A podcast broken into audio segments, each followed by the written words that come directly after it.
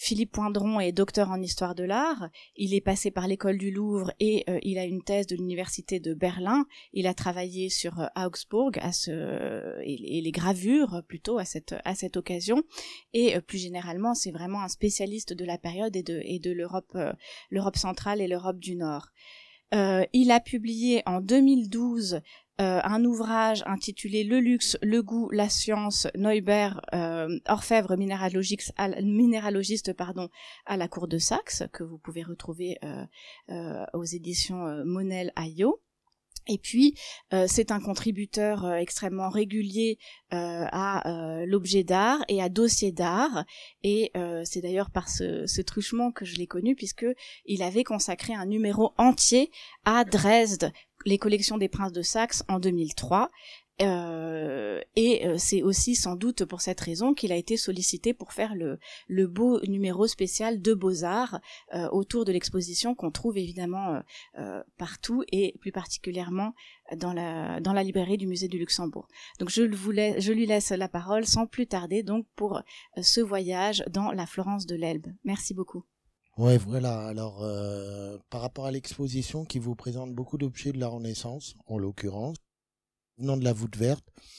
Euh, je vais essayer de vous présenter euh, Dresde, la située euh, par rapport à l'ensemble de l'Allemagne et surtout à la Renaissance, qui est euh, donc l'architecture liée aux collections que vous avez pu voir, et puis également surtout deux princes, parce que le nom de la Florence de l'Elbe, c'est surtout dû à, au XVIIIe siècle. On a eu deux princes successeurs, un Auguste le Fort, qui est aussi connu en France parce que c'est le père de Maurice de Saxe, le maréchal de France, et euh, son fils qui lui succède et qui décédera en 1763.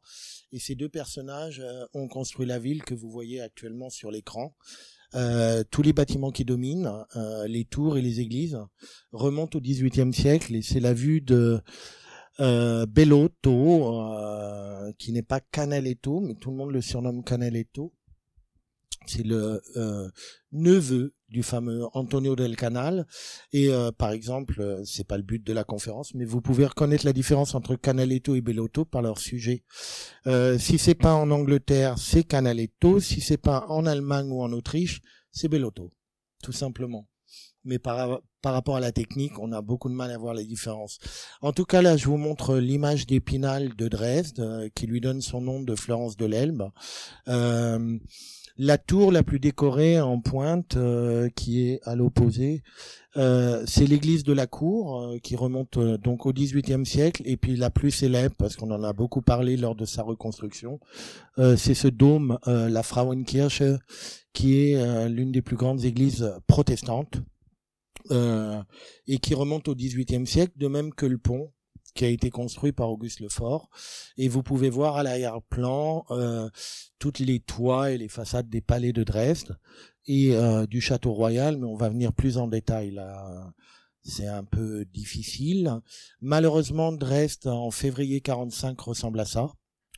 Euh, la Florence de l'Elbe a été complètement radiée de la carte euh, par trois forteresses aériennes, pas une seule, mais trois, pour être vraiment sûr de tout détruire. Euh, et euh, progressivement, euh, on a reconstruit. Alors, on a beaucoup parlé de la Frauenkirche depuis la réunification allemande, mais il faut dire qu'une grande, grande partie de la ville a été reconstruite à l'époque de la RDA, quand même. on a toujours tendance à penser qu'ils ont rien fait, mais non, au contraire, ils avaient fait beaucoup de choses, mais pas la Frauenkirche. Et euh, voilà par exemple un bâtiment que je vais vous montrer après qui s'appelle le Swinger, qui est considéré comme l'un des plus beaux bâtiments euh, baroques euh, en Europe. En tout cas en Allemagne, c'est certainement le plus beau. voilà son état en 45. Et puis voilà à quoi ressemble Dresde aujourd'hui. donc la reconstruction et vous voyez à peu près euh, l'image du tableau de Canaletto, si ce n'est que quand on le regarde, il faudrait mettre les deux en parallèle, on voit des différences. Euh, vous voyez euh, de mon côté une coupole avec une statue dorée au sommet. c'est l'Académie des Beaux-Arts qui est un bâtiment plein 19e. Puis juste à côté du pont, vous avez l'ancien Parlement de Saxe, pareil, 19e, mais on retrouve à nouveau la Frauenkirche, donc l'église Notre-Dame, du XVIIIe siècle et l'église de la cour, euh, très décorée. Et euh, d'abord, euh, souvent, on parle des trésors de Dresde. Alors là, c'est le centre-ville quand même, pour que vous ayez un premier aperçu de ce dont je vais parler. donc je vais me lever parce que c'est plus simple. ici, vous avez le château royal, cette partie-là, derrière l'église de la cour. Juste devant, vous avez le pont. Et ici, c'est les swingers dont je parlais. Un bâtiment baroque entièrement construit pour les fêtes. Vous supprimez le bâtiment qui est là-bas. C'est la galerie de peinture, hein, mondialement célèbre. Mais elle est du 19e siècle. Et ça, c'est la partie historique qui continue dans cette partie-là de la ville. Et Dresde est formée de deux parties. On a une partie qu'on appelle la vieille ville. C'est ce que vous avez devant les yeux. Et de l'autre côté du pont, on a la nouvelle ville, alors, elle a rien de nouvelle. À l'origine, Dresde est composée de deux parties, euh, la vieille et la nouvelle. Euh, mais la nouvelle a trouvé son nom parce qu'il y a eu un incendie en important 1685 qui a tout détruit. Et depuis cette époque, on l'appelle la nouvelle ville. Mais euh, voilà. Donc, pour comprendre où est la Saxe, elle est ici. Vous voyez Dresde? Et ce sont, c'est la composition des Länder allemands aujourd'hui. Hein. Donc là, euh, Bavière, Baden-Württemberg, etc. C'est les 16 Länder de l'Allemagne. Mais euh, je vous montre la carte déjà pour voir où est situé Dresde et la Saxe. Euh, mais faut remonter euh, bien en arrière. Alors, je vais évidemment pas traîner sur le Moyen Âge, c'est clair, parce que le terme de Saxe est pas lié à la partie qui s'appelle Saxe aujourd'hui. D'ailleurs, vous pouvez remarquer sur la carte, il y a trois départements allemands qui portent le nom de Saxe. Vous avez la balle Saxe, la Saxe en Alte et la Saxe. Or, à l'origine, les Saxons étaient situés dans l'actuelle Basse-Saxe et tout à fait en haut dans le Holstein. Ça, c'est la région où étaient les Allemands à l'origine. Pas les Allemands, les Saxons. Et je vous parle de l'époque de Charlemagne. Charlemagne écrase les Saxons et ils vont partir. Euh, d'où le nom anglo-saxon. La plupart vont aller en Angleterre. Et il faut attendre euh, le Xe siècle pour que les Allemands, qui sont plutôt, enfin ce qu'on appellerait les, les Germains, entre guillemets, les Francs pour nous, qui sont plutôt situés à l'ouest du pays, vont reconquérir la partie euh, donc est de l'Allemagne, qui était occupée à l'époque par des Slaves, donc au Xe siècle. Et là, vous avez le, le, une carte simplifiée du Saint-Empire romain germanique, qui est vraiment très important, en fin de compte, pour notre histoire donc euh, avec les euh, duchés, les royaumes qui formaient le Saint-Empire. Et là, vous avez déjà la Saxe euh, telle qu'on l'entend aujourd'hui, c'est-à-dire que le nom s'est déplacé. À partir du Xe siècle, les Saxons donc vont habiter dans cette partie où il y a Dresde aujourd'hui. Là, vous avez donc, je ne vais pas aller dans le détail parce que c'est le fameux Saint-Empire romain germanique qui est formé d'à peu près 370 territoire, ville libre, empire, royaume, et la Saxe fait partie des plus importants. Et la Saxe est aux limites de l'empire. Donc là, vous avez la Bavière, vous avez le royaume de Bohême, et là, vous avez la Saxe et le Brandebourg, et euh, comme je suis collé dessus, je vois pas l'Autriche, mais il y a l'Autriche. Euh, et c'est ce qu'on appelle les marches d'empire. C'est-à-dire que là, vous avez le Saint-Empire romain germanique, et après, après la Saxe, après l'Autriche et après euh, le Brandebourg, vous avez la Pologne, la Bohème et, euh, et la Hongrie. Et au Xe siècle, on crée des marges d'empire, c'est-à-dire des territoires qui doivent limiter le Saint-Empire romain germanique face aux Hongrois, face aux Tchèques et face aux Polonais. Ça, ce sont les armes de la Saxe aujourd'hui. Euh, le blason, en fait, comme nous, on a bleu, blanc, rouge. Et ça, c'est le euh, blason royal de la Saxe. Donc vous retrouvez au milieu. Tous les autres, c'est les territoires qui, qui forment euh, euh, bah, tous les principautés, comtés, etc., qui appartiennent euh, au chef de la maison de Saxe. Et le départ est dû à ce personnage, Henri, duc de Saxe. Donc c'est lorsque la Saxe se reforme telle qu'on l'entend aujourd'hui, euh, Henri est roi du Saint-Empire romain germanique et c'est lui qui met en place les marches d'empire, dont la Saxe. Et au départ de la Saxe, c'est pas Dresde, c'est la ville de Meissen. Vous voyez cette ville, euh, elle est pas très grande, elle est restée euh, dans son format Moyen Âge, je dirais, avec euh, sa cathédrale au centre et puis euh, la partie grise, bleu-grise que vous voyez, c'est l'ancien château royal que tout le monde connaît aujourd'hui par ce qu'on appelle en français la porcelaine de Saxe. C'est la porcelaine de Meissen, car les euh, les ateliers de Meissen, à partir de la création de la manufacture en 1710, on va revenir dessus, sont installés dans ce château qui n'est pas utilisé par la famille princière parce que c'est facile à défendre, parce qu'on garde le secret de fabrication. Vous savez que en 1710, quand est créée la manufacture de Meissen, c'est la première manufacture de porcelaine en Europe, et donc personne ne sait comment on fabrique la porcelaine qu'avant on achetait en Chine évidemment. En tout cas, c'est pas le sujet pour le moment en 929 est créé euh, le château de Meissen et euh, le l'évêché de Meissen. Et donc c'est, euh, on pourrait dire, la première capitale de la Saxe qui va se déplacer par la suite, donc à Dresde, comme on le sait. Et c'est pour ça que le château sera inutilisé par la famille. Une deuxième date importante, euh, on découvre pratiquement à la même époque, je dirais en, en 1000, euh, on a découvert en Saxe des mines, des minerais, de l'agate, du fer, beaucoup de d'argent, et c'est en fait au point de vue minier l'un des territoires les plus riches d'Allemagne. Je vous parle pas de l'époque du charbon. Hein. Le charbon c'est au 19e. Mais à cette époque-là, donc, un pays qui est excessivement riche au niveau des mines.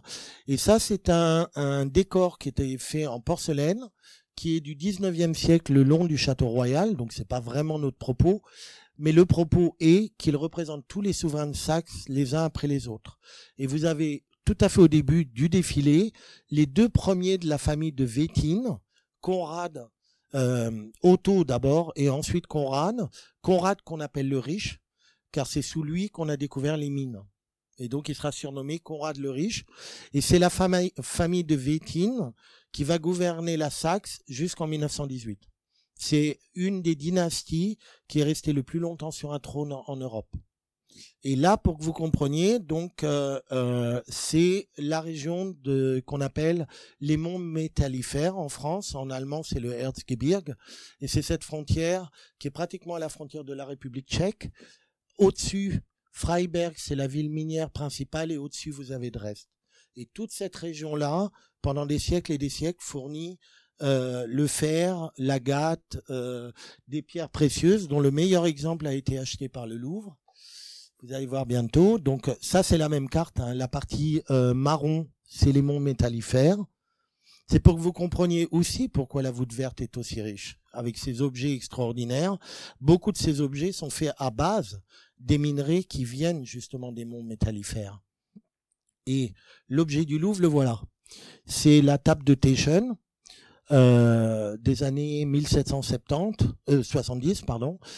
Euh, et c'est un, une table qui est une, un objet de curiosité. Vous voyez les numéros. Je vous montre la table en entier quand même.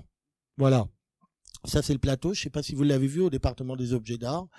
Et elle est accompagnée d'un livret. Il y a des numéros ici.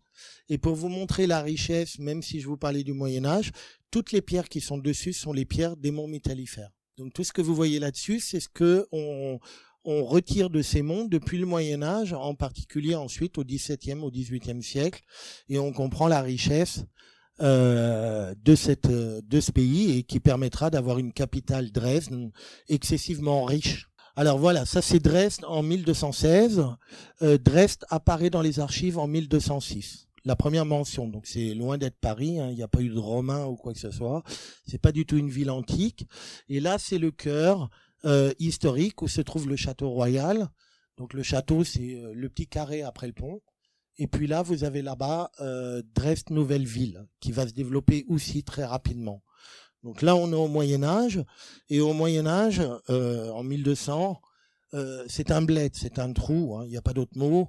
Euh, la vraie ville, c'est Meissen hein, pour les Saxons, et puis Leipzig, qui se développe, qui Leipzig, qui sera la ville économique du pays. Euh, on peut dire que Dresden, dans son histoire, sera la capitale de la cour, donc euh, le théâtre, le château royal, et Leipzig, c'est là que se trouve le commerce. Et une date très importante pour vous compliquer les choses, vous verrez après, je vais vous montrer beaucoup de euh, monuments, euh, de statues, etc. Mais ça, c'est vraiment la partie historique qui est un peu dure pour un Français. Euh, parce que l'histoire de France est très compliquée, surtout celle du Moyen Âge. Mais alors l'histoire d'Allemagne, elle est compliquée jusqu'à aujourd'hui. Hein. Euh, si vous regardez le système du gouvernement allemand, on n'arrive à rien comprendre entre les langues qui dirigent, le gouvernement fédéral. En tout cas, pour la Saxe, en, donc en 1485, euh, le prince de Saxe, qui est en fait à l'origine margrave de Meissen, margrave, ça a donné marquis en français, ça veut dire marche. Donc le titre c'est margrave et euh, le margrave a deux fils, Albrecht et Ernst, et ils se partagent le territoire. Or, pendant ce Moyen Âge, ils ont conquis, conquis toute la région qui est aujourd'hui la Saxe et la Thuringe. Alors la ville la plus connue de Turin, c'est Weimar. Donc ça, ça doit vous parler au moins comme nom. Et ils décident de se partager le territoire entre Albert, qui devient duc de Saxe, pour ça que je vous ai mis le titre, et ils sont princes électeurs, et prince électeur de Saxe, et le prince électeur de Saxe, lui, il habite sur la région qui est la Thuringe. Donc euh, la région qui est Weimar à l'époque, c'est la plus importante au point de vue politique pour cette région. Tandis que le duc Albert, lui, il a la région qui correspond à notre Saxe d'aujourd'hui. C'est-à-dire ces trois villes principales, c'est Leipzig, Meissen et Dresde. Donc ils se partagent ce territoire et ils sont déjà princes électeurs. Alors je ne sais pas si prince électeur, vous voyez. En fait, l'empereur du Saint-Empire romain germanique, c'est pas comme le roi de France, il est élu. Donc quand euh, il y en a un qui meurt, c'est pas son fils qui, qui monte sur le trône, mais il est élu et euh, il y a sept princes qui se réunissent, c'est toujours les mêmes, Brandebourg, Saxe, euh, euh, Cologne, entre autres, euh, qui se réunissent, et roi de Bohême, pour élire le nouvel empereur. Donc, c'est-à-dire, c'est le sommet de l'aristocratie germanique, si vous voulez. Et donc, le prince de Saxe est évidemment un des princes les plus importants, parce que c'est l'un des sept qui élit l'empereur. Or, ce partage va très vite nous amener à Dresde, donc là, c'est le partage entre les deux régions. Euh, la région, le, ce qui est en rouge, c'est la principauté euh, électorale de Saxe, et en jaune, c'est le duché de Saxe. Alors la partie jaune, c'est là que vous, c'est là que vous avez euh, Dresde, que vous avez euh, Leipzig, euh, Meissen, et dans cette partie-là, donc, c'est l'électorat et la capitale, c'est l'étoile qui est là, c'est la ville de Wittenberg. Et c'est très important à retenir cette ville. Donc, euh, le prince électeur habite à Wittenberg. Et là, je vais accélérer mon partie historique pour rentrer plus dans l'art. Donc, je vous montre, ça c'est la capitale, Wittenberg. Le château, l'église principale, hein, vous voyez, avec euh, les deux tours reliées par un pont. Donc là, on est à peu près en 1500. Ça, c'est la ville aujourd'hui. Et il y a deux statues sur la place, une là et une là-bas. Vous les voyez, enfin, on voit pas du tout qui sont ces personnages, mais l'église qui est là est très importante parce que voilà où sont les deux personnages principaux. Frédéric III est prince électeur de Saxe à Wittenberg. En, en 1503, il crée l'université de Wittenberg et pour qui est la première université en territoire saxon. Et pour l'université, il appelle un moine qui s'appelle Martin Luther. La suite, vous la connaissez. 1519, il, accroche les fameuses thèses, euh, thèses qui, 95 euh, thèses, qui lancent le mouvement de la réforme. Donc la région devient protestante, beaucoup de régions allemandes deviennent protestantes, Berlin 1539, euh, Dresden le duché de Saxe devient protestant, mais c'est là que ça va, un prince va très bien jouer. Donc là, vous avez les trois princes qui succèdent, euh, Frédéric III, puis ensuite son fils et son petit-fils, qui sont les trois contemporains de Martin Luther. Et qui a-t-on dans la région de Dresde? Ça, c'est la ville de Dresde à la même époque. Donc elle a quand même un peu, elle s'est agrandie. Et à Dresde, vous avez ce prince qui règne, Maurice de Saxe. Et Maurice de Saxe euh, est protestant. Il est euh, duc de Saxe, hein, il n'est pas prince électeur, lui. Et il a la très bonne idée, lorsqu'il y a les guerres protestantes en Allemagne, de se mettre du côté de Charles Quint. Charles Quint qui est l'empereur du Saint-Empire romain germanique, qui est évidemment catholique et qui veut écraser les protestants. Et Maurice, tout protestant qu'il est, se met du côté de Charles Quint. Donc à nouveau Maurice et son épouse. Le tableau, en l'occurrence, est de Lucas Cranach. Et voilà ce qui se passe en 46-47. Donc sur ces deux années, un portrait de Charles Quint par le Titien. Les princes protestants s'allient dans une alliance qu'on appelle Schmalkad. C'est une ville, pareil, de la région. Et ils décident euh, de partir combattre euh, et d'écraser enfin les catholiques. Et ça va très mal se passer. C'est Charles Quint qui gagne parce qu'il est appuyé par les troupes de Maurice de Saxe que vous venez de voir, qui lui réside à Dresde et qui écrase son cousin de cette fameuse branche après le partage de 1485. Et à ce moment-là, Charles Quint, pour remercier Maurice, lui donne le titre de prince électeur. Et c'est à partir de ce moment-là que Dresde devient la capitale de la Saxe. Tout est déplacé. Et comme Maurice est un grand prince, il a su tirer parti. C'est uniquement pour ça qu'il s'est mis du côté de Charles Quint. Parce qu'il est catholique. Il est protestant, pardon. Et tout de suite après, quand il a eu le, titre de prince électeur, il s'est mis du côté de l'alliance des princes protestants. C'est pour ça que Charles Quint, vous savez, abandonne le trône, il est fatigué et finalement on dira la religion de l'État, c'est la religion du prince, parce qu'on voit qu'on ne pourra jamais s'en sortir. Donc si le prince est protestant, le pays est protestant. Si le prince est catholique, le pays est catholique. Et c'est la carte aujourd'hui actuelle de l'Allemagne. C'est pour ça, par exemple, que le nord de l'Allemagne est protestant, que la région de Berlin, la Saxe est protestante, mais que la Bavière est catholique. Parce qu'à ce moment-là, en 1556, on a pris la religion du prince. Et donc vous êtes maintenant à Dresde, et voilà maintenant, grâce à Maurice, la grande époque de Dresde, et ce que vous avez dans les collections aujourd'hui au Luxembourg, commence à partir de cette époque. On a un vieux château fort, tout moche, qui garde le pont, Maurice a tellement d'argent, il fonde ce château de la Renaissance. C'est lui qui a créé le château. Alors malheureusement, j'ai cette photo qui est pas très belle parce que évidemment le château de la Renaissance a été changé, changé au cours de l'histoire. Puis euh, il a connu février 45 et ça, on avait une maquette en bois de l'époque et euh, la maquette a été détruite par la guerre. Donc c'est une photo d'avant 45. Donc vous voyez qu'il il fabrique, il fait un château de la Renaissance qu'on vient de restaurer ces dernières années. Le château au 19e a été complètement agrandi, il y a des nouvelles façades, mais les cours intérieures sont restés jusqu'au bombardement dans l'état de Maurice de Saxe, Renaissance. Et on les a refaits en style Renaissance. Ça, c'est le château actuel. Et comme vous parliez de la voûte verte, elle est là. La partie basse qui est ici, ce sont les voûtes vertes. Où sont les trésors Là-haut, c'est les appartements princiers. Et toutes les façades que vous voyez ici, elles ont été faites au 19e siècle. Euh, 19e, 20e, c'est fini en 1906. C'est-à-dire que l'un des derniers souverains a voulu unifier le château. Parce qu'on avait des parties qui étaient Renaissance, on avait des parties 18e, on avait un peu de tout. Et ils ont tout réunifié dans le style néo-Renaissance. Si ce n'est que la partie basse est restée telle qu'elle. Et c'est là donc que se trouve le trésor. Alors avant de parler de ça, si vous vous posez la question pourquoi on appelle ça les voûtes vertes, parce que c'est vraiment la question qu'on se pose. Hein.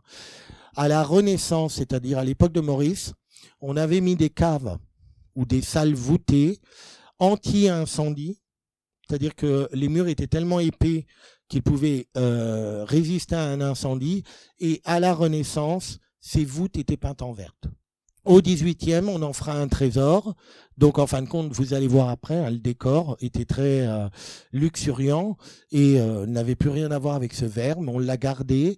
Et euh, la construction de Maurice de Saxe était tellement extraordinaire que lors du bombardement de Dresde, tout a flambé, le château complètement, sauf les voûtes. C'est-à-dire une partie du décor qu'on avait dans ces voûtes a été complètement sauvée. Euh, pour ce qui est du trésor, euh, si vous avez ces très belles pièces au musée du Luxembourg, c'est parce que bien avant l'incendie, on avait évacué toutes les collections de Dresde. Elles étaient à l'extérieur. Donc ça, c'est la reconstruction avec les parties qui sont encore euh, du style milieu du XVIe siècle. là, une image ancienne qui montre cette galerie qui servait lors des fêtes. Ici, c'est une chasse. Enfin, une chasse. En France, on a une autre idée de la chasse, mais une chasse de l'époque, dans la cour avec les galeries qui donnent sur les appartements princiers. Et depuis la reconstruction, voilà à quoi ça ressemble. Ce sont les cours intérieures telles qu'elles étaient sous Maurice de Saxe. Euh, elles ont été décorées par deux Italiens, les frères euh, Tula, et c'est un style de décor qu'on connaît pas en France, je crois bien. Euh, c'est du graphite. Si vous êtes allé à Prague, vous connaissez. C'est-à-dire que vous avez deux couches, une couche blanche une couche sombre, et on gratte en fait le dessin pour euh, faire apparaître une autre couleur. Et c'est un décor typique de la Renaissance, excessivement compliqué. Vous avez euh, des scènes de la mythologie, mais vous avez aussi l'histoire de Judith et l'Holoferne. Euh, plusieurs scènes de l'Ancien Testament, les tours d'angle, il y en a quatre, c'est les tours escaliers qui sont copiés sur le modèle de la France, évidemment beaucoup plus décorés. Euh, mais euh, sur le principe français. Et donc ça, c'est l'époque de la Renaissance euh, où on va commencer à collectionner les objets. alors, le décor intérieur, je vous montre simplement deux images parce que évidemment, il est connu que par par des gravures.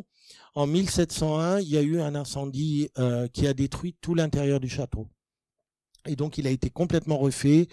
Euh, au début du XVIIIe siècle, euh, le décor Renaissance a disparu, mais vous pouvez avoir un peu une idée euh, de ce décor à l'époque justement de Maurice et des deux successeurs qui créent les collections de Dresde que vous avez au, au musée du Luxembourg, Christian Ier et Auguste, donc son fils, son frère et son fils. Ici, vous avez la chapelle à côté, vous avez la reconstruction de la chapelle qui est très récente. On a fait à peu près que les voûtes, mais vous pouvez voir à quel point elle était excessivement décorée. Euh, malheureusement pour la chapelle, on a euh, peu de documents. On a deux gravures et on a très peu de documents. Par contre, pour les cours intérieures, elles ont pu être faites. On a tous les dessins préparatoires, on a énormément de gravures et en plus, avant la guerre, elles avaient été complètement photographiées. Alors, pour vous donner une idée, euh, évidemment, c'est un demi-siècle plus tard, mais on voit à peu près que c'est ressemblant. C'est la chapelle du château de Frederiksborg au Danemark, dans les environs de Copenhague, sur l'île de Hillerød. Et je vous l'ai montré aussi parce qu'il y a un, beaucoup de rapports entre la cour de Saxe à l'époque et le Danemark souvent euh, la princesse, euh, soit la princesse héritière de Danemark, soit la princesse héritière de Saxe, était de la maison danoise ou de la maison saxonne. Pendant à peu près 60 ans, ils ont passé leur temps à se marier euh, les deux cours. Et donc il y a forcément une énorme influence artistique. On le reconnaît en plus dans les collections de la voûte verte. Moritz, le, le duc Maurice a également construit le premier château dans les environs de Dresde un peu comme nous on aura Versailles, hein, ou comme on a Chambord, les châteaux à l'extérieur de la capitale. Et euh, de Maurice, là c'est conservé, on a la maquette en bois originelle. Donc vous voyez, c'est un château. Euh, allez, les pignons sont Renaissance, le reste c'est plutôt euh, très Moyen Âge, hein, quatre tours d'angle. et surtout, ce château existe toujours. Et vous pouvez déjà avoir une idée.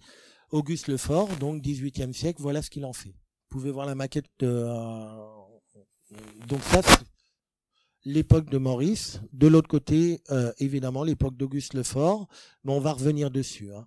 Encore un des rares bâtiments Renaissance qui existe encore en Saxe, et tout au moins lié à la famille royale, c'est euh, cette cour de la chasse. en fait, c'est comme un petit château euh, qui était réservé euh, lors, lors des grandes chasses. Et vous voyez les dates, hein, il est euh, du 17, j'ai mis 1769, vous oubliez complètement, hein. c'est 1569, pas grave. et lui se trouve sur Dresde Nouvelle Ville, c'est-à-dire de l'autre côté du pont. C'est le seul bâtiment de Renaissance. En réalité, on pourrait même dire c'est le seul bâtiment de la Renaissance encore conservé à Dresde. Voilà, je vous montre les successeurs parce que c'est eux qui forment les, euh, collections de Dresde, c'est-à-dire au moins les collections d'objets d'art, ce qu'on appelle la chambre des merveilles. Donc là, je vous épargne le sujet, hein, parce que c'est l'exposition. Il agrandit le château également. Il fait réaliser les écuries, qui sont très importantes pour l'histoire de Dresde, parce que par la suite, c'est là qu'on mettra la galerie de peinture, qui est l'une des plus importantes d'Europe Voilà, ça c'est. Euh, elles ont été à peu près conservées lors du bombardement. Donc c'est à peu près euh, les écuries encore dans leur état euh, de la Renaissance. Et voilà, je vous montre quelques objets. Oh, celui-là, je sais pas s'il est, exposé, je crois pas. Hein. Voilà, ça c'est, alors c'est le, genre d'objet quand même que je voulais montrer parce que la collection d'armes, et vous voyez ça, hein, c'est expliqué à l'exposition. la, collection d'art, c'est aussi la collection des merveilles. Et là, vous avez une pendule qui est un cadeau de Rodolphe II, l'empereur, au prince de Saxe. Et on remarque que c'est un cadeau de Rodolphe II, je sais pas sur la photo, parce que tout là-haut, vous avez l'aigle à deux têtes du Saint-Empire romain germanique. Au-dessus, il y a la couronne, qui est la couronne privée de Rodolphe II, qui est devenue par la suite la couronne d'Autriche. Puis ensuite, vous avez des personnages tout autour qui représentent les euh, planètes. Là, euh, on le voit, là, il y a une tête de lion. La tête de lion, elle crache une bille. La bille, elle descend à l'heure fixe et elle est ravalée en bas et elle remonte pendant 60 minutes. Et ici, vous avez des, euh, des musiciens, et c'était un automate. C'est-à-dire que les trompettes montent, et dans la partie inférieure, ici, vous avez une boîte à musique. Enfin, je dis boîte à musique, hein. un automate, vous comprenez. Hein. Et voilà l'un des premiers objets qui rentrent dans les collections. Le type d'objet aussi qu'ils avaient en masse, c'est euh, une forme de coupe euh, avec ses boules un peu tout autour, qui est typique de la ville de Nuremberg. Et alors, voilà, Anne du Danemark. Et à côté, c'est Sophie de Brandebourg. Je vois que le nom est coupé. Euh, donc, épouse de Auguste et épouse de Christian. Et ces femmes euh, sont des femmes de, par rapport à la Saxe de très grande puissance. Le Danemark à l'époque est l'une des premières puissances d'Europe et euh, le Brandebourg commence à devenir aussi une grande puissance. Hein, sa capitale c'est Berlin. Euh, et dans les collections de la voûte verte, vous avez entre autres les bijoux euh, réalisé pour ces euh, deux princesses, ou plutôt deux princesses électrices successives, euh, avec une fabuleuse collection de bijoux de la Renaissance. Et là, on voit tout de suite que déjà par l'influence de ces deux femmes, on veut imiter les grandes cours européennes. Donc, vous comprenez aussi pourquoi ils ont acheté tous ces objets quand on voit les bijoux qui sont collectionnés à Dresde. Donc là, ce sont des broches. Hein. Euh, l'une des plus célèbres, c'est celle de Saint-Georges terrassant le dragon. Et je vous les parce qu'il faut voir les costumes qui vont avec. C'est surtout que euh, par ces costumes, on voit que la cour de Saxe était une cour déjà excessivement riche. Et c'est surtout que à Dresde, maintenant c'est présenté. Ça a mis très très très longtemps à pouvoir être présenté. Ils ont l'une des plus grandes collections de costumes de cour de la Renaissance au monde. Et là, vous pouvez voir par exemple une veste de notre fameux Maurice, celui qui fera de Dresde, euh, qui a fait de Dresde la ville euh, qu'elle est devenue. Et voici quelques costumes portés à la cour euh, par Christian II, cette fois-ci. Magda Sibylla, qui était originaire de Danemark, encore d'autres. Donc ça, c'est Georges Ier, c'est les débuts du XVIIe siècle. Hein. Voilà quelques exemples en fait. Et là, nous rentrons dans le baroque. C'est le premier bâtiment qui est construit à l'époque baroque, le palais du Grand Jardin. Donc là, il y a une nouvelle époque qui va s'ouvrir. C'est construit pour un prince qui s'appelle Jean-Georges IV. Jean-Georges IV est le frère d'Auguste le Fort. Donc il monte sur le trône début des années 70 et il construit, il fait construire ce château. Et vous voyez que c'est euh, un château qui est un peu un mélange de tout. On a un peu la France, euh, on voit notre architecture française euh, typique, mais en même temps un décor qui est omni, enfin il y en a partout. Euh, et ça, on voit vraiment l'influence italienne. Donc un style qui est en train de se chercher par l'architecte, premier grand architecte de Saxe connu, Johann George Stark, et pour vous montrer euh, les idées déjà des princes, et vous comprendrez après pourquoi Auguste Lefort transforme cette ville à coups de palais et surtout de millions. Voilà l'emplacement du château. Il est au centre-ville. C'est pour ça que ça s'appelle le palais du Grand Jardin. Lorsqu'il fait aménager son palais comme une résidence de plaisir secondaire, le jardin lui-même est plus grand que deux fois la ville de Dresde, que deux fois la capitale. Et c'est collé juste à côté de l'image que je vous ai montrée vue par avion. Donc quand on voit ce projet, on peut plus comprendre après ce que l'on verra avec Auguste Lefort. Leur idée, c'est évidemment dans cette, euh, euh, disons, ce pays, ce, cette principauté, qui est très riche, mais qui sur le plan politique en Europe joue aucun rôle. Il faut dire la vérité par rapport à la France, l'Espagne ou l'Autriche, enfin plutôt l'Empire. Euh, ils veulent euh, montrer euh, aussi leur puissance et rentrer dans le lot euh, des grandes principautés européennes. Et Auguste Lefort, le frère, a une chance folle. Son frère meurt de la petite vérole. Il est embarqué et euh, Auguste Lefort euh, se retrouve sur le trône inattendu. Auguste Lefort, c'est un personnage qui depuis un bon moment fait son tour de cavalier, comme on disait. Il va à Venise, il va à Rome, mais surtout, il va en Hollande et il va à Paris. Paris, il connaît Versailles, il connaît la cour de France. Et là, vous avez deux tableaux euh, qui sont réalisés euh, par Louis de Sylvestre, peintre français. Et vous voyez tout à fait où il a trouvé le modèle. Hein. Pas la peine de chercher. Et toute sa carrière, ça sera la même chose. Le modèle, il l'a trouvé ici. Louis XIV, donc, qui reçoit Frédéric Auguste de Saxe. Euh, alors, c'est le fils, hein. c'est pas lui, mais faut vous imaginer que quelques années plus tôt, Auguste le Fort a aussi rencontré Louis XIV à Versailles. Donc ça, c'est son successeur qui le, le, rencontre à Versailles. Au milieu, vous reconnaissez la dame là, euh, avec le, comment dirais-je, la voilette noire, la princesse palatine. Alors, Auguste le Fort, on revient en arrière, le voici il va succéder à son frère sur le trône de Saxe. Mais il a un coup de bol, c'est qu'en 1697, le roi de Pologne est mort, et les Polonais cherchent un nouveau roi. Or, les Polonais, pour une diverses raisons, mais surtout une, ils ont eu un roi euh, d'origine polonaise, Jean III Sobieski, qui a d'ailleurs combattu les Turcs devant, euh, devant Vienne, euh, mais Jean III Sobieski fait la guerre, la guerre, etc., etc. Et ils ont décidé de ne plus jamais élire un Polonais sur leur trône. C'est ce qu'ils vont faire, et ça va leur coûter la Pologne. Euh, et en 1697, ils élisent Auguste, donc de Saxe, comme roi de Pologne. Et lui, va dire, Varsovie vaut bien une messe. Parce que vous avez compris, depuis le début, c'est une principauté protestante. Seulement pour être roi de Pologne, il faut devenir catholique eh ben, il deviendra catholique. Et je vous montrerai tout à l'heure l'église qu'il a fait construire pour les églises catholiques. Il l'a fait construire à Mauriceburg, c'est-à-dire euh, en province, euh, sans importance. Il fait pas construire de cathédrale, etc., parce que sa principauté, elle, elle reste quand même protestante. Donc il devient catholique uniquement pour, euh, pour le trône, rien de plus. Et vous voyez, il y a deux dates. 1697 et 1705.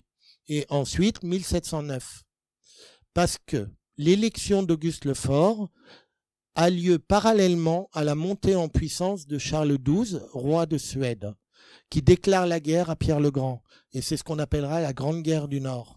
Donc nous, en tant que Français, on la connaît surtout avec Pierre le Grand.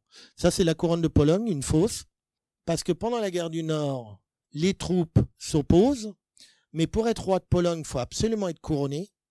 Or, le trésor est bloqué. Donc pour se faire couronner à Cracovie, on n'arrive pas à trouver le trésor. Auguste s'enquiquine pas du tout. Il fait faire une couronne à l'imitation, il met les pierres de la voûte verte, il va se faire couronner et on renvoie la couronne à Dresde et on enlève les pierres, on les remet dans le trésor. C'est vraiment ce qui s'est passé. Hein. D'ailleurs, ici, c'est pas une caricature. Hein.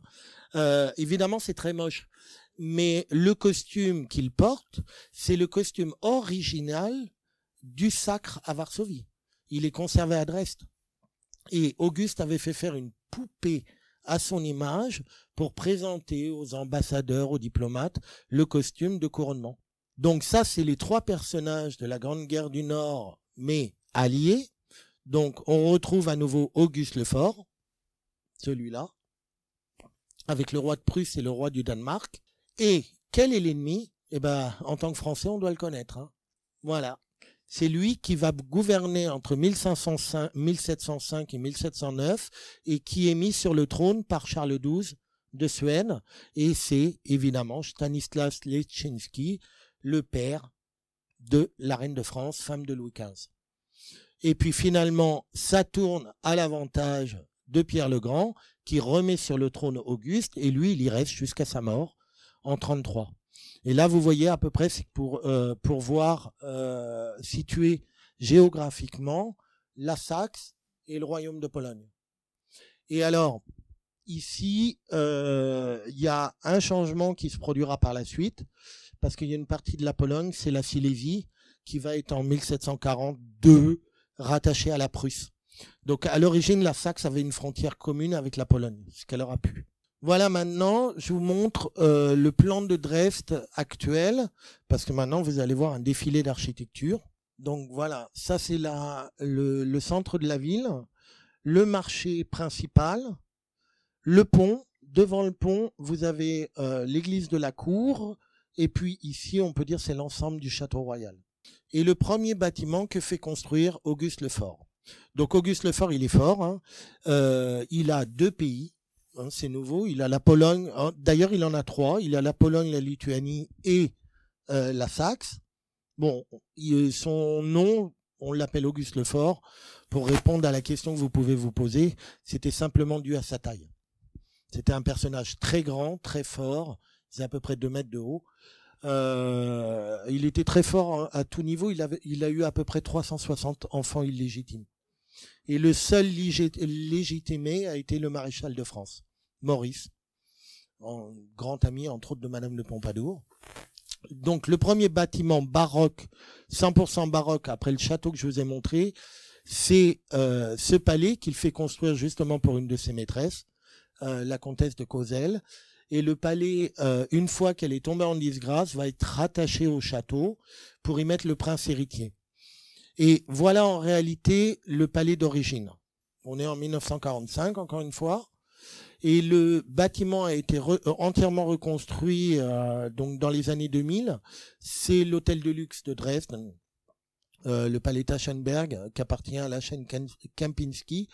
Et Kempinski a donc acheté le terrain, mais les monuments historiques ont exigé que la façade soit refaite à l'identique de celle d'origine. Alors, pour dire la vérité, la vraie partie d'Auguste Lefort, c'est celle-ci. Puis, euh, au milieu du 18e, on a rajouté cette partie-là. Donc ça, c'est le premier. Hein. En 1718, il y a un événement très important qui se passe à Dresde. Peut-être que vous reconnaissez l'arrière-plan, c'est la cour intérieure du château, avec les tours escaliers aux angles.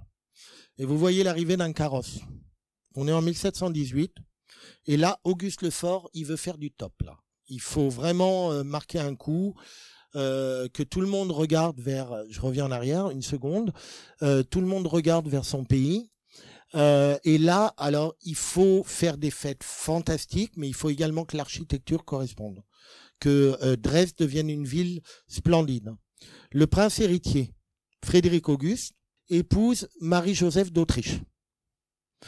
Alors, euh, vous pouvez d'ailleurs comparer les deux styles de peinture. Il y en a un, c'est Hyacinthe Rigaud, hein, Louis XIV, et de l'autre côté, c'est euh, Louis de Sylvestre, peintre français, qui a été reçu à l'Académie royale de peinture. Je vous montrerai euh, d'ailleurs son, son, tableau de réception, et qui part faire carrière à Dresde et qui va travailler pendant toute une partie de sa vie pour Auguste Lefort et faire non seulement les portraits, mais également les plafonds peints Pratiquement toutes les peintures sous Auguste Lefort, c'est lui. Or, c'est qui cette dame? Là, vous l'avez toute petite, hein. Euh, c'est la fille de l'empereur d'Autriche, Joseph Ier, ennemi royal de Louis XIV, bien sûr, ou plutôt ennemi impérial de Louis XIV. Euh, et pour ce mariage, comme le mariage, c'est le fils héritier qui épouse euh, Marie-Joseph, les noces ont lieu à Dresde. Et toute la cour impériale vient à Dresde. Et c'est pour ça que justement, faut marquer le coup. Alors, vous voyez ce couple à nouveau, et ils ont donné à la France quelqu'un, Marie-Joseph de Saxe. Alors, un petit rappel du baccalauréat, c'est la maman de trois rois de France. C'est la mère de Louis XVI, de Louis XVIII et de Charles X. Alors là, le tableau, il est un peu mieux, mais pour cause, il est de Natier. Et voilà une idée des fêtes qui sont organisées pour ce fameux mariage et on met les, bouchées doubles en architecture et là vous allez voir vraiment euh, la Florence de l'Elbe. Alors je trouve que le Florence de l'Elbe, c'est le pire des mots, euh, noms qu'on aurait pu trouver. C'est quand on pense à Florence, on pense à la Renaissance. Alors quand on pense à la Florence de l'Elbe, on pense au XVIIIe siècle. Et voici ce swinger, dont je vous ai montré une ruine tout à l'heure. Alors l'architecte euh, d'Auguste Lefort, vous voyez le nom en, bas, il est facile à retenir, hein, Daniel Pöppelmann. C'est un architecte qui est euh, né euh, dans le sud de l'Allemagne, à Bibrach, et qui va d'abord, euh, bon, il va faire un tour d'Italie, évidemment, il va travailler à la cour de Vienne, et puis ensuite il s'installe à Dresde, où il réalise tous les projets d'Auguste Lefort. Et c'est quoi cet endroit? En fin de compte, c'est l'idée Auguste Lefort a vu ça à Versailles, les constructions qu'on réalise pour les fêtes de Louis XIV, dans les parcs de Versailles en carton-pâte. Il veut faire la même chose, et Pöppelmann a une autre idée. Le roi collectionne les orangers et les plantes exotiques, enfin dites à l'époque exotiques, et cet architecte a l'idée, on va construire une architecture spéciale pour les fêtes qui en même temps sont les orangeries. Et au lieu de le faire en carton-pâte qu'on reconstruit à chaque fois, on va le faire en pierre. Et il faut aller très vite, parce qu'en 1718, il y a ce mariage.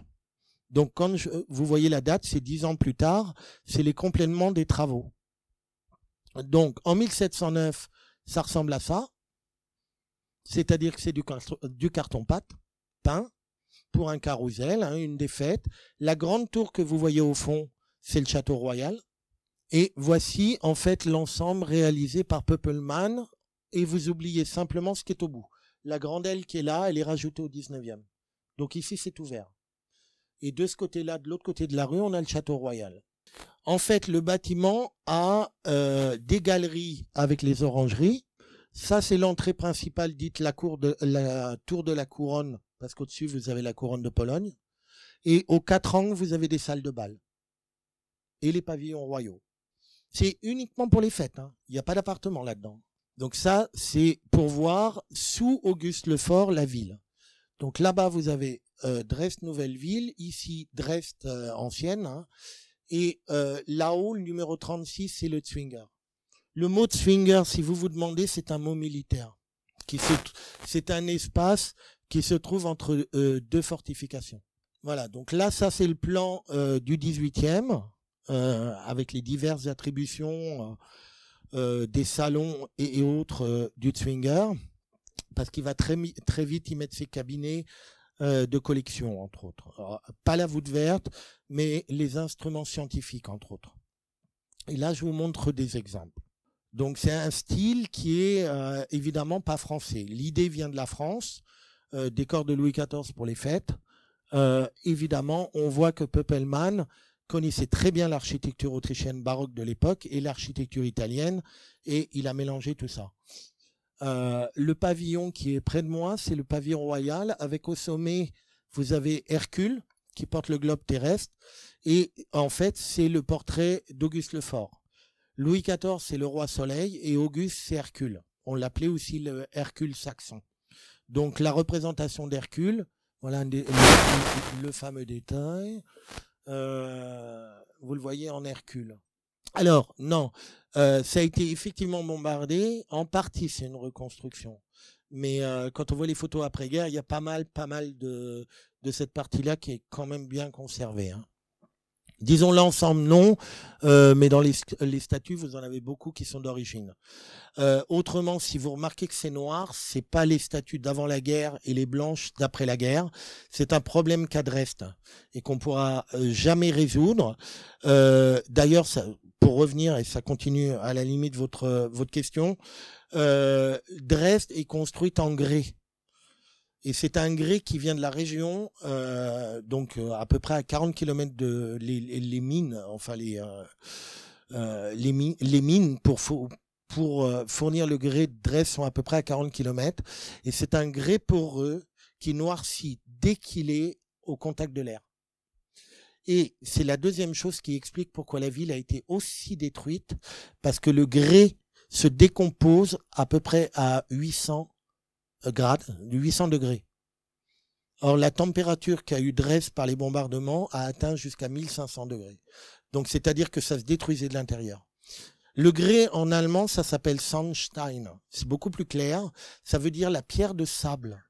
Et à la chaleur, en fait, le grès redevient sable. En fait, on peut dire que la ville a fondu.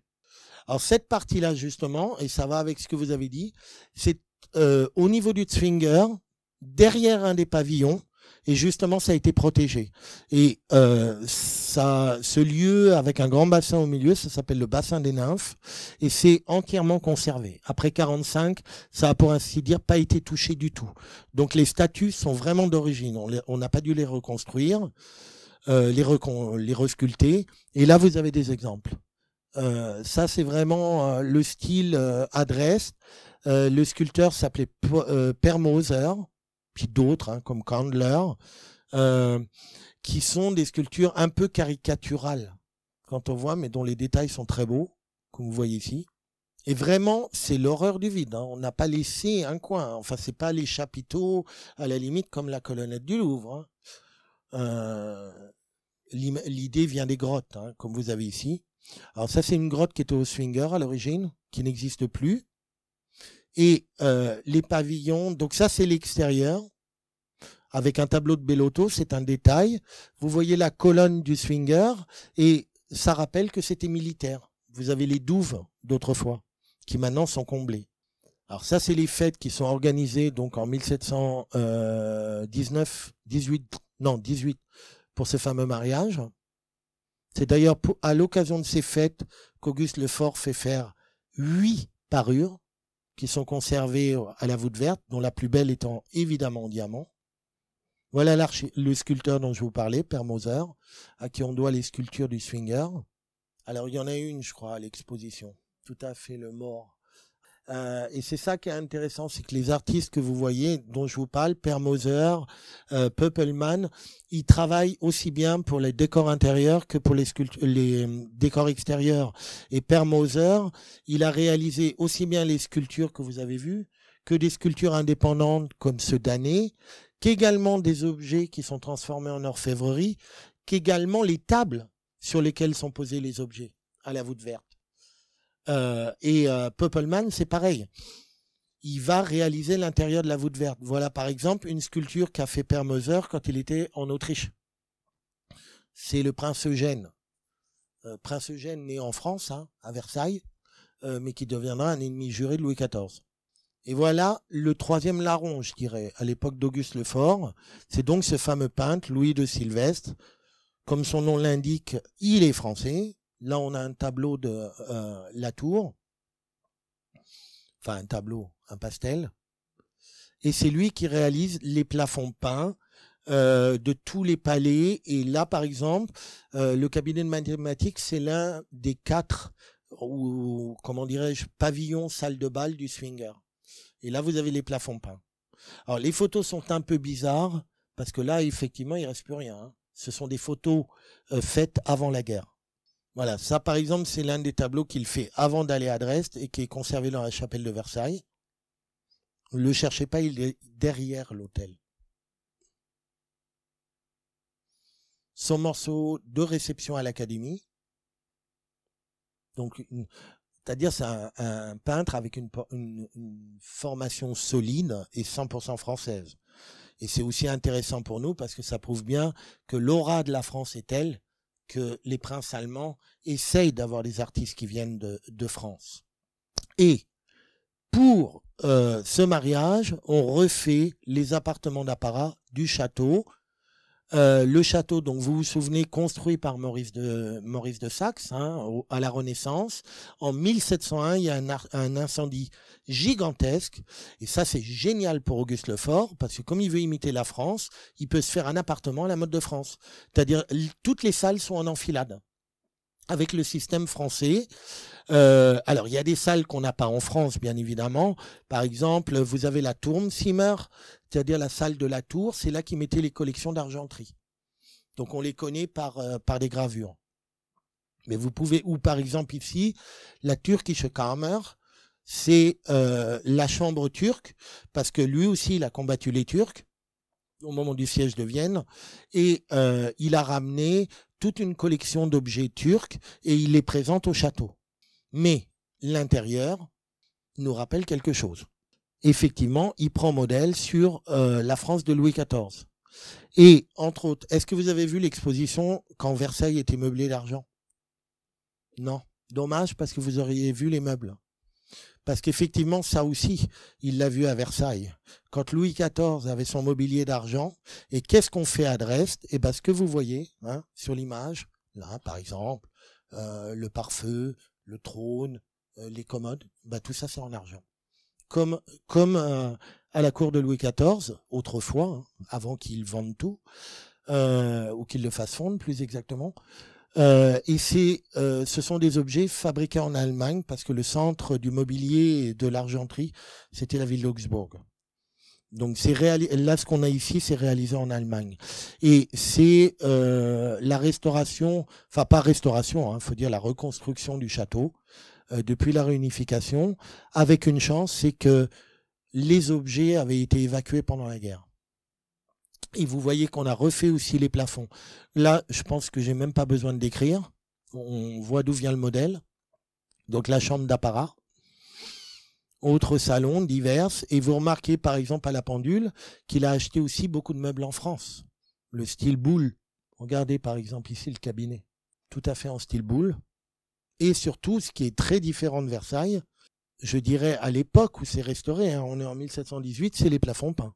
Donc là, c'est des exemples de meubles qui sont réalisés en France et qu'il achète directement en France. Type du mobilier d'argent. Voilà, et là vous voyez euh, un exemple des plafonds peints de Louis de Sylvestre, photo d'avant la guerre. Et aujourd'hui, ah, non, encore avant la guerre, la chambre de Parane, et voilà aujourd'hui. Petite différence dans les couleurs. C'est moins jaunâtre, mais euh, c'est une autre qualité, je dirais. Et encore une fois, on voit qui? Hercule, qui est omniprésent euh, dans les décors d'Auguste Lefort. Et voilà la voûte verte d'origine. Je ne sais pas si c'est présenté à l'exposition, ça. En fait, donc la voûte verte que je vous ai montrée, c'est donc à l'origine euh, des chambres fortes pour les papiers et le trésor d'État. Et Auguste Lefort, qui a des collections dans tous les domaines, crée le premier musée spécifique. C'est-à-dire de ces voûtes vertes, il va y mettre ses objets les plus précieux, ses collections d'art de ses ancêtres et de lui-même que vous pouvez voir à l'exposition donc et ça c'est un, plan qu'il a réalisé lui-même où il, il fait donc transformer les pièces et chacune a un rôle. Il y en a une, c'est pour mettre les joyaux. Il y en a une, c'est pour mettre l'argenterie. Il y en a une, c'est pour mettre le cristal. Donc à chaque fois, il y a un but. Et évidemment, là, il fait appel aux artistes qu'on vient de rencontrer pour faire le décor. Parce que c'est un peu comme quand vous achetez euh, une parure de diamant chez Cartier. Euh, il y a la parure de diamant, mais il y a la boîte rouge écrite en doré. Bon, eh ben là c'est pareil. On a les objets extraordinaires. Si vous avez l'occasion un jour le, de le visiter, c'est fantastique. Mais effectivement, on n'arrive pas à voir les objets. Vous les voyez mieux actuellement au Luxembourg. Parce qu'ils sont seuls dans des vitrines à part. Voilà en réalité à quoi ressemble la voûte verte. Et c'est euh, incroyable parce que, par exemple, on a euh, des peintures sous verre. Euh, les, murs sont recouverts de lac ou d'imitation de la laque. Donc, en fait, tout ce que vous voyez ici est excessivement fragile. Hein. donc, il y a les pièces rares et il y a le décor qui est aménagé par Per Moser et Peppelmann, donc les deux architectes qui avaient fait le Zwinger. Ici, par exemple, c'est les parures. Ce que vous avez dans les vitrines, euh, bon, bah maintenant il y a les bijoux de la couronne entre guillemets, mais c'était à l'origine fait pour mettre les parures d'Auguste Lefort. La pièce de l'argenterie. Donc évidemment ça change un peu, c'est protégé par des plaques de verre, il faut ce qu'il faut. Et ça c'était euh, le cabinet dont je vous ai parlé, c'est dans la tour du château où il mettait euh, les principales pièces d'argenterie. Alors celui-là c'est pas présenté à l'exposition. c'est un peu leur Mona Lisa, donc ça doit pas bouger beaucoup. Euh, c'est donc euh, la cour du Grand Mogol et c'est un objet uniquement de décoration parce que la voûte verte, il y assemble les objets de ses ancêtres pour les mettre en valeur, mais en même temps, il commande les objets. Donc en fait, vous avez des pièces de la voûte verte, je veux dire des salles, dont toutes les pièces ont été réalisées uniquement pour être présentées dans ce musée, dont celui-ci, qui est posé sur une table aussi de, je crois qu'elle est de Père euh, donc, euh, voyez un peu baroque, euh, enfin pas un peu, carrément baroque, en détail. j'ai oublié hein, le nombre de diamants, d'émeraudes, de rubis, le poids de l'or et de l'argent. Voilà, ça c'est un. Alors euh, ça, ça passe sur un autre domaine. Euh, c'est un service à café, mais un service à café qui est fait uniquement pour le décor. Il n'est pas pour l'utilisation, parce qu'Auguste Lefort a une deuxième passion. C'est pas l'argenterie, c'est la porcelaine. Avant qu'on découvre la porcelaine, là on est en 1701. La porcelaine est découverte en 1710. Donc il achète des vases de Chine qui fait transiter par Hambourg, évidemment. Il hein. faut que ça vienne, puis ça descend le fleuve. Et euh, pour vous dire, à la mort d'Auguste Lefort, la collection de porcelaine, porcelaine asiatique et porcelaine de Meissen réunie, fait 25 000 pièces. Et ici donc, Dinglinger, qui est l'orfèvre, il va réaliser les tasses ici, pour le service à café. C'est uniquement un objet de décor. C'est inutilisable. C'est pas de la porcelaine. C'est de l'émail sur argent. Si vous mettez de l'eau chaude dedans, ça explose. Et c'est donc uniquement pour le décor. Et là, je vous l'ai remonté pour le fun, hein, parce que vous en avez vu un, mais il y en a plusieurs dans la voûte. Donc encore une fois, quelques-uns de ces dits à l'époque morts, euh, qui sont faits par un, sculpteur. Voilà, c'est le personnage euh, l'orfèvre Johann Melchior Dinglinger, qui vient aussi du sud de l'Allemagne, qui est euh, le maître des pièces que vous venez de voir. Et euh, de très, très nombreuses pièces de la voûte verte. Et comme je vous ai parlé de porcelaine, on y va. Il fait aménager sur l'autre rive de l'Elbe, c'est-à-dire en face du château, ce palais. En fait, c'est un de ces... Je crois que c'était un maréchal qui avait acheté le château. Et puis finalement, Auguste lui rachète le château. Regardez la toiture. Il le fait aménager en palais japonais. Et euh, qu'est-ce qu'il veut mettre dans son palais japonais? C'est 25 000 pièces de porcelaine. Donc il aménage un château, il le fait transformer uniquement pour mettre les collections de porcelaine, faire encore une fois un écrin aux collections de porcelaine. Il y a quelques détails qui ont survécu. Là, vous voyez un Atlante où vous voyez euh, cette euh, statue qui est cette, ce pilastre qui ont des formes de petits chinois enfin tel qu'on le voyait à l'époque. Et là, on est en train de refaire le décor pour avoir une idée. Donc là, il est peint. Hein. Mais vous imaginez, à l'époque d'Auguste Le Port, le fort, le port, pas grave, euh, le fort, euh, les murs étaient couverts avec des porcelaines. Donc là, tous les ronds blancs que vous, vous voyez, vous imaginez que c'était des assiettes chinoises, des vaches chinois. Euh, voilà, ça donnait ça, en gros c'est l'exotisme. On pouvait appeler ça, par exemple, les premières, les premières porcelaines faites à Meissen, l'imitation asiatique, on les appelait au décor indien. Ouais, voilà, ils mélangeaient. Et alors ça, c'est à Moritzburg, mais à l'origine, c'est fait pour le palais japonais. Parce qu'il a encore suivi le style de Louis XIV. Il faut un appartement d'apparat avec la chambre, etc., qu'il n'utilise pas. Mais il faut que la chambre, elle corresponde à son palais exotique. Donc vous voyez le lit d'apparat, c'est tout à fait le lit Louis XIV. Seulement quand on regarde le détail, c'est pas du tout Louis XIV. Il est entièrement fait en plumes. C'est une tapisserie de plumes. Et une chance incroyable, il existe encore. Et on a pu le restaurer complètement. Alors ça, c'est pas le palais japonais, c'est le Zwinger, parce qu'aujourd'hui, les collections de porcelaine sont au Zwinger. Mais vous pouvez voir euh, la décoration, ça rappelle un peu ce qu'il y avait à l'époque. Euh, évidemment, les vases étaient achetés, comme en France d'ailleurs, on les achetait en série pour avoir un décor euh, baroque, c'est-à-dire qu'il fallait que les vases se correspondent. Et évidemment, on ne peut pas passer à côté. Et il, en 1710, on découvre la porcelaine à Dresde. Alors, vraiment à Dresde, à côté du château. Mais par sécurité, la même année, on déplace tout à Meissen. C'est uniquement pour ça. Et entre autres, pour le palais japonais, il fait réaliser des animaux presque grandeur nature qui peuplaient tout le rez-de-chaussée du château. C'est ce que vous avez là. Ça fait partie des pièces de porcelaine les plus rares qu'on puisse trouver. Parce que normalement, elles n'existent qu'en un exemplaire qui était fait pour le palais japonais. Alors, il y en a plus maintenant, parce que les moules ont été conservés. Et alors, je vous ai remontré cette carte, parce que tout autour, vous avez les châteaux. Évidemment, comme les rois de France, hein, il lui faut des châteaux. Donc au milieu, vous avez Dresde. Moritzburg, c'est le château dont je vous ai montré la maquette, qu'il fait transformer pour la chasse. Pilnitz, euh, c'est par là, hein, quelque part. Vous devez le voir ouais, en rose. Pilnitz, c'est le château des dames. C'est-à-dire qu'on y vient avec les dames, on fait des soirées avec les dames, enfin plutôt la journée, et on repart à Dresde le soir. Et puis par ici, là, vous avez encore un immense parc qui fait aménager pour les fêtes de l'ordre principal de Pologne, euh, l'ordre de l'aigle blanc, et c'est uniquement pour ça. Donc chacun des châteaux a un, rôle et un but. Donc je vais aller un peu plus vite là maintenant. Euh, je vous montre donc ces châteaux. Alors eux, ils sont complètement protégés par la guerre. Hein. Il s'est rien passé puisqu'ils sont à l'extérieur. Ça, c'est le château de Pilnitz. Et encore une fois, on retrouve le goût chinois. C'est le même architecte, comme vous voyez, Poppelman. Il y a deux châteaux face à face. Donc, comme je vous ai dit, on arrive par l'eau. On vient de Dresde par l'Elbe. On s'arrête ici, on monte les marches, on fait la fête, on s'amuse et hop, on repart le soir. En gros, c'était ça. Par la suite, ça deviendra la résidence d'été des rois de Saxe. Ils le garderont d'ailleurs jusqu'en 1918 comme résidence secondaire. Et vous avez deux châteaux en réalité face à face. Donc vous voyez l'imitation de la Chine. Hein. Et voilà. Ça, c'est l'ensemble du domaine. Et là, vous avez euh, en effet miroir le même pavillon des deux côtés. Un qu'on appelle de l'eau, et c'est clair, c'est près de l'eau, et l'autre c'est de la montagne, parce que c'est près des, euh, cépages. Et la partie qui est là est rajoutée beaucoup plus tard pour mettre euh, les dépendances, cuisine, etc., etc.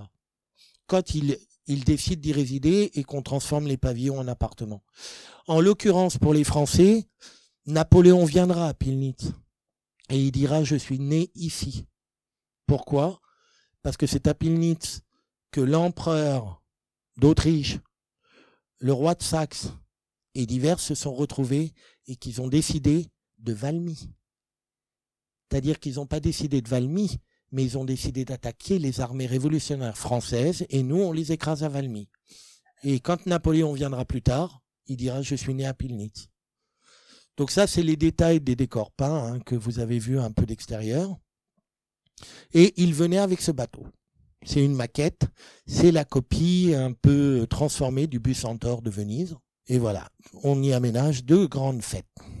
Le deuxième lieu dont je vous ai parlé, non d'ailleurs c'est le troisième, c'est un parc qui aurait dû être encore plus grand que le parc de Versailles, qui n'a jamais été achevé et qui est en fait aménagé uniquement pour les fêtes de l'Ordre blanc de Pologne.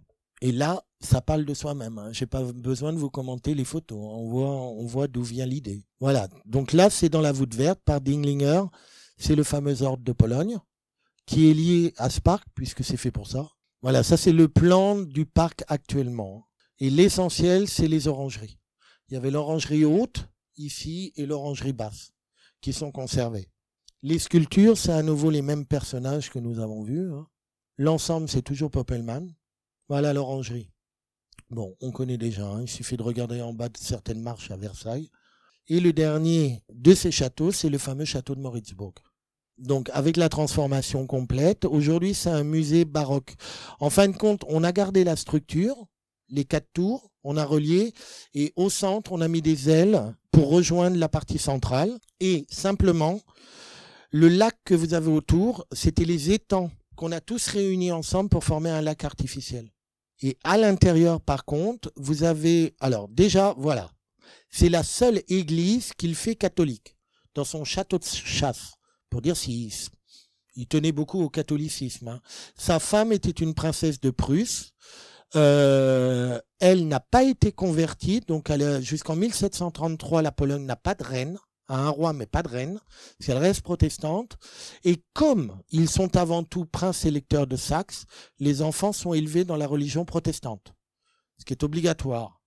Mais le prince héritier qu'on va voir tout de suite là dans 3-4 minutes pour finir, lui sera converti au catholicisme sans que les États le sachent lors de son grand tour en Italie. Parce que l'idée d'Auguste, c'est de faire une dynastie naturellement héréditaire et que son fils devienne lui aussi roi de Pologne. Là, ça va marcher. Voilà, ça c'est l'intérieur qui est euh, aussi très intéressant, parce qu'il est quand même un peu différent de la France. Si on regarde les plafonds, on est en France, par contre, si vous regardez les murs, on y est un peu moins. Euh, le château a encore à peu près 200 salles, euh, dont une trentaine qui sont recouverts de cuir peint.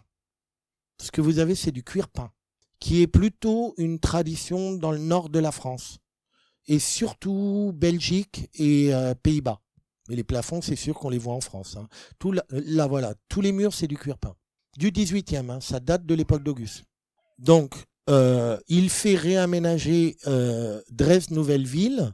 Alors là, je n'ai pas besoin de passer dans les détails parce que regardez, il y a ce bâtiment au bout du pont qui est conservé du 18e, qui était la douane, Parc Neufel. Le centre de la nouvelle ville, donc tel qu'il le réaménage après 1683, lui, il commence les travaux vers 1700. Et voilà à quoi ça ressemble. Donc en fin de compte, la seule chose qui nous reste d'Auguste dans la nouvelle ville, c'est la structure des rues. Ça a été complètement détruit par la guerre et on a refait que une ou deux rues. Donc là, on a à peu près une idée de l'architecture euh, à l'époque d'Auguste Lefort. Et ce que vous connaissez tous, donc entre 26 et 43 par Baer, c'est la fameuse Frauenkirche. Alors elle est quand même très intéressante parce que c'est l'un des premiers, en tout cas c'est le plus grand exemple d'église protestante pour le culte protestant. Elle ressemble à un théâtre. Hein. Mais ce qu'elle a vraiment d'important, c'est que pour les protestants, comme vous savez, l'essentiel c'est le texte et c'est pas l'autel. Donc il faut que tout se tourne vers l'autel.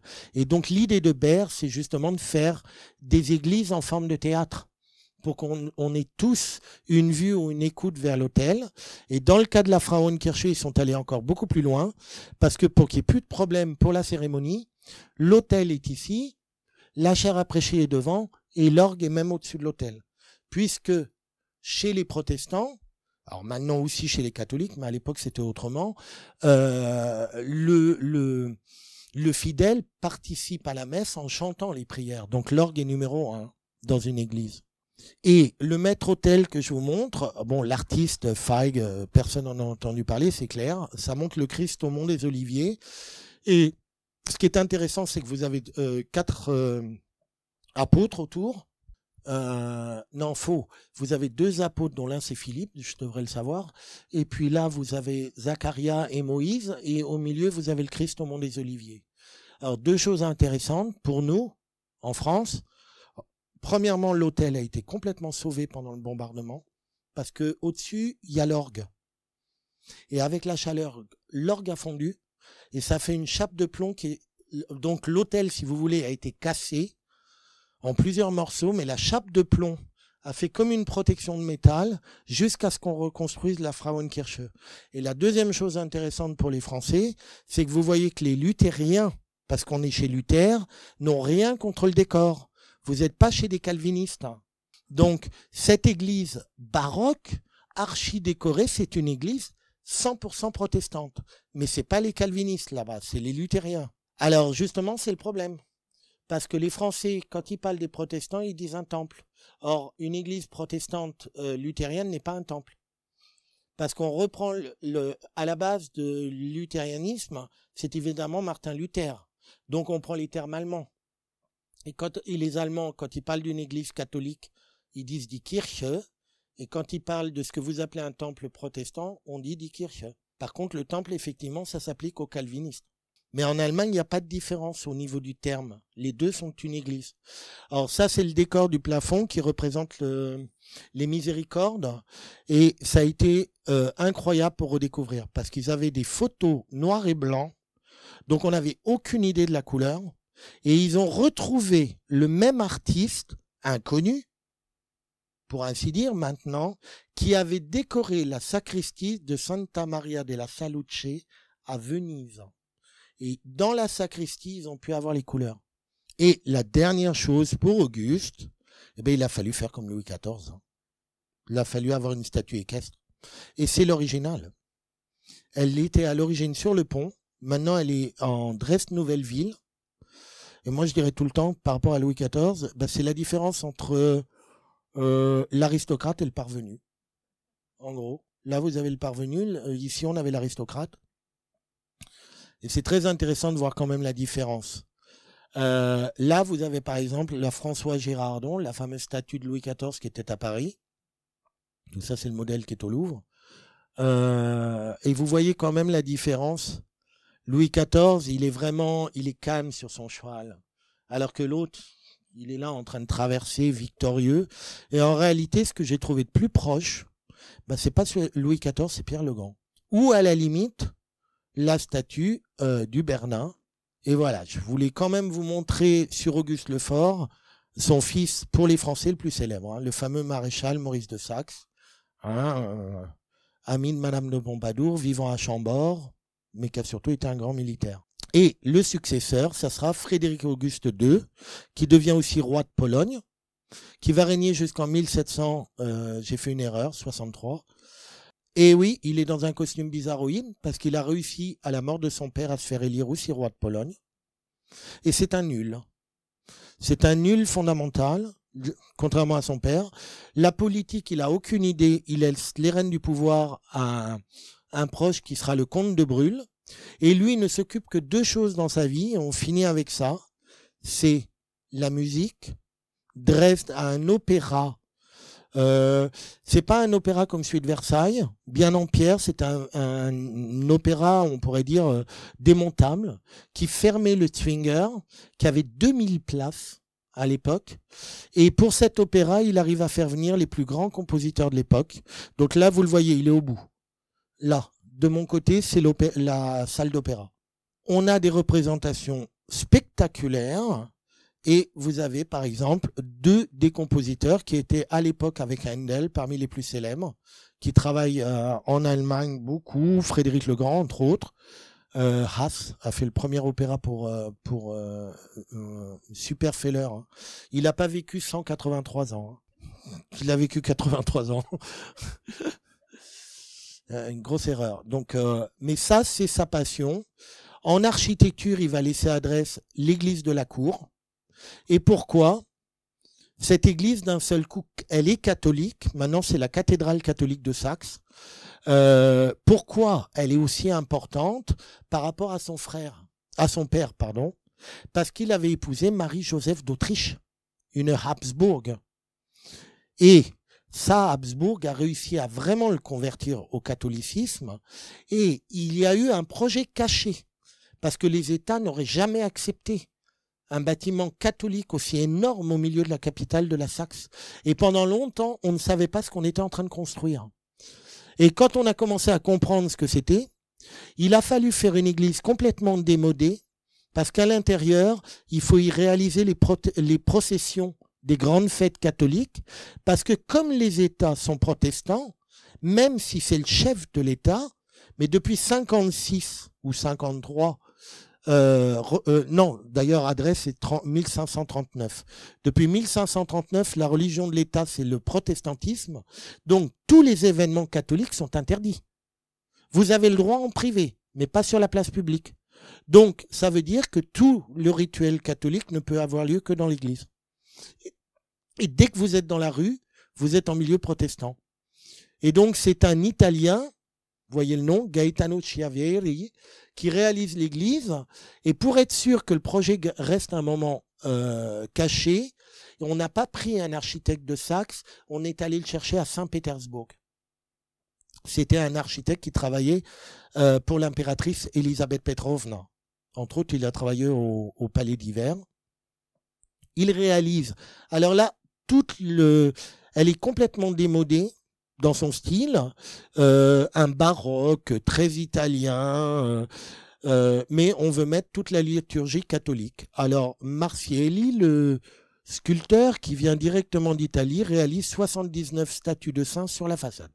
Il a travaillé avant ici à Vienne. Donc vous voyez le rapport avec Marie-Joseph. Entre autres, ici, c'est le palais impérial de la Hofburg. Il fait les deux statues. Et voici l'intérieur. Mais le chef-d'œuvre de l'église, c'est l'orgue de Zilberman. Et quand l'orgue est euh, aménagé, c'est Jean-Sébastien Bach qui va voir s'il est bien accordé, parce que Bach est en saxe lui aussi. Et l'autre chose, c'est la chair à prêcher, qui est à nouveau de Père Moser. Celui qui a fait euh, les morts que vous avez vus avec les émeraudes. C'est le même architecte. Il a réalisé toute la chair à prêcher. Et évidemment, la porcelaine de Meissen, sous Auguste Lefort, elle, elle s'est reconvertie également. Elle réalise des statues pieuses. Alors, je vous montre ces deux-là, mais euh, bah, à la limite, sur la diapo, c'est ça. C'est à peu près la taille. C'est gigantesque. Et l'œuvre la plus grosse qu'on réalise à Meissen, c'est celle-ci. C'est le portrait euh, d'Auguste, donc le deuxième, hein, Euh, et ça aurait dû être réalisé en grande dimension pour être sur une place de Dresde, protégé bien évidemment des intempéries, mais donc le monument équestre qu'on aurait eu du roi à Dresde aurait dû être réalisé en porcelaine. C'est une pièce qui est gigantesque, elle est beaucoup plus grande que la diapo. Mais la véritable passion du roi, c'est celle-ci. C'est la collection de peinture et c'est lui qui réalise alors, il remet euh, dans la collection des tableaux anciens les Lucas Cranach qui étaient déjà à Dresde, mais c'est lui qui réalise cette collection en achetant les œuvres. Alors, le, voilà, Rembrandt, le premier, l'autre c'est Titien. C'est que des exemples, hein, parce que euh, le but c'était pas ça. Vermeer, il y en a deux. Et l'œuvre qu'il veut absolument avoir, c'est la Madonna Sixtine. Et il a des agents, entre autres en Italie, qui savent exactement quand une famille aristocratique est ruinée va vendre sa collection et automatiquement il achète les œuvres les plus importantes. La collection des ducs de Modène, Modène par exemple, il achète à peu près 200 tableaux. Donc vous voyez le fond de la collection. Hein. Mais il a des voilà, il a des artistes qui travaillent pour lui. Lyotard, Rosalba Carriera, Bellotto, on l'a vu plusieurs fois. Ça, par exemple, ce que vous voyez en blanc, c'est la galerie de peinture du comte de Brûle. Ça, c'est le palais du comte de Brûle à Varsovie. Ne pas oublier que son maître était roi de Pologne. Hein. Il fait réaliser le plus célèbre service de Meissen, 2700 pièces. Et manque de bol, c'est la guerre, le premier bombardement de Dresde. C'est encore de Bellotto, ça c'est l'église de la place du marché, qui est tout de suite reconstruite après. Et euh, je dirais il y a un, peu un vide, il faut reconstruire le pays à partir de 1763. Et on va rentrer dans le 19e avec ce personnage, Frédéric Auguste III, qui est, comme vous voyez, roi en 1806, et il est grand-duc de Varsovie, et à votre avis, bah parce qu'il s'est mis du côté de Napoléon. Et il devient roi par la volonté de Napoléon, et grand-duc de Varsovie par la volonté de Napoléon. Et c'était à nouveau un mauvais calcul, parce que quand Napoléon est écrasé, on va piquer une partie de la, Saxe qu'on donnera à la Prusse en dédommagement. Et disons que la grande époque correspondant à nos collections, elle s'arrête avec Auguste III. Une principauté électorale. Mais comme il a supprimé le, grand, le Saint-Empire romain germanique, le titre avait plus, de, plus lieu d'être. Et comme euh, Frédéric Auguste s'était mis du côté de Napoléon dans les fameuses guerres napoléoniennes, euh, il a pu, comme le roi de Bavière d'ailleurs, la Bavière a fait exactement la même chose. Ils se sont mis du côté de Napoléon et du coup, Napoléon a fait des royaumes. Ça fait beaucoup. Hein. Est-ce que vous avez d'autres questions?